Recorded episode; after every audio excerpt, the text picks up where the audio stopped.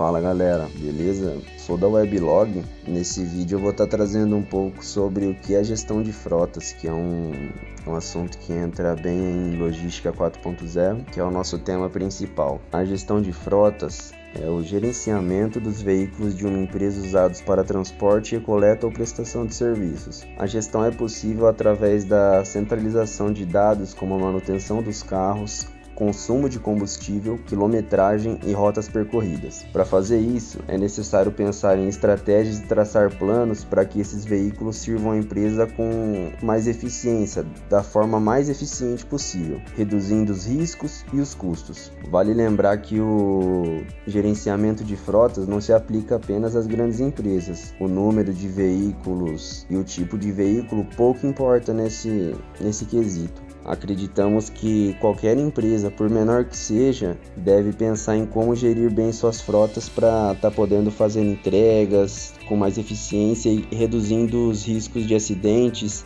ou de gerar algum custo desnecessário. Então, resumidamente, isso que é a gestão de frotas. É isso, galera. Valeu, muito obrigado por assistir.